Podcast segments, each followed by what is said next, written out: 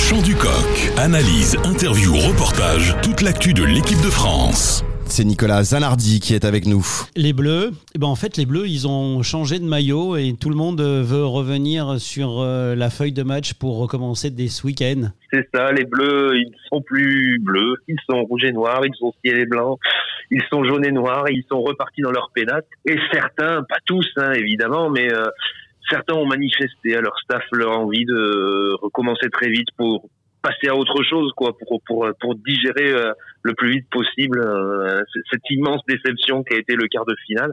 Certains ont envie de renouer avec leurs habitudes, quitte à prendre des vacances un petit peu plus tard. D'autres sont gérés différemment, préfèrent rester tranquilles et reprendront dans un second temps. C'est de la gestion au cas par cas et chaque manager de club fait en fonction de, des joueurs qu'il a. On sait qu'au Stade Toulousain, Movaca va normalement jouer dès ce week-end. On sait qu'à Toulon, Gabin Villiers, Charles Olivon euh, devraient être titulaires. On sait que les Racing Men, les Bordelais, idem, se sont réentraînés tout, comme les Lyonnais et postulent pour ce week-end. Voilà, on, devrait revoir nos Bleus très vite en top 14. On espère plutôt les voir à la télé euh, samedi. On les verra dimanche sur les terrains, mais c'est comme ça.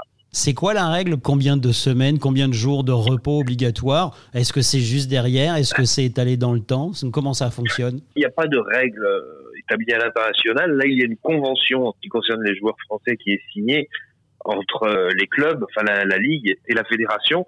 Euh, cette convention, elle prévoit que les joueurs qui rentrent de la Coupe du Monde bénéficient de deux semaines de congé dans une certaine limite de temps. Alors pas forcément juste après, ils peuvent, ils peuvent jouer un, match ou deux et partir deux semaines, etc. Voilà, la, règle c'est 15 jours de repos après cette Coupe du Monde. Parce qu'il y a, y a aussi des raisons familiales. Bon voilà, ça va, c'était en France, donc c'est plutôt, c'était plutôt facile. C'est plus facile. Les, les familles les ont rejoints, mais effectivement, euh, on peut imaginer euh, au Japon la dernière fois, en Australie la prochaine fois, quand ils vont rentrer, ils auront forcément besoin de faire un vrai break avec leur famille et de recharger les batteries. Ouais, ouais, bah c'est aussi les problèmes de calendrier international. Par exemple, la, la, Nouvelle-Zélande, leur, saison, elle est terminée, ils vont rentrer, ils seront en grande vacances.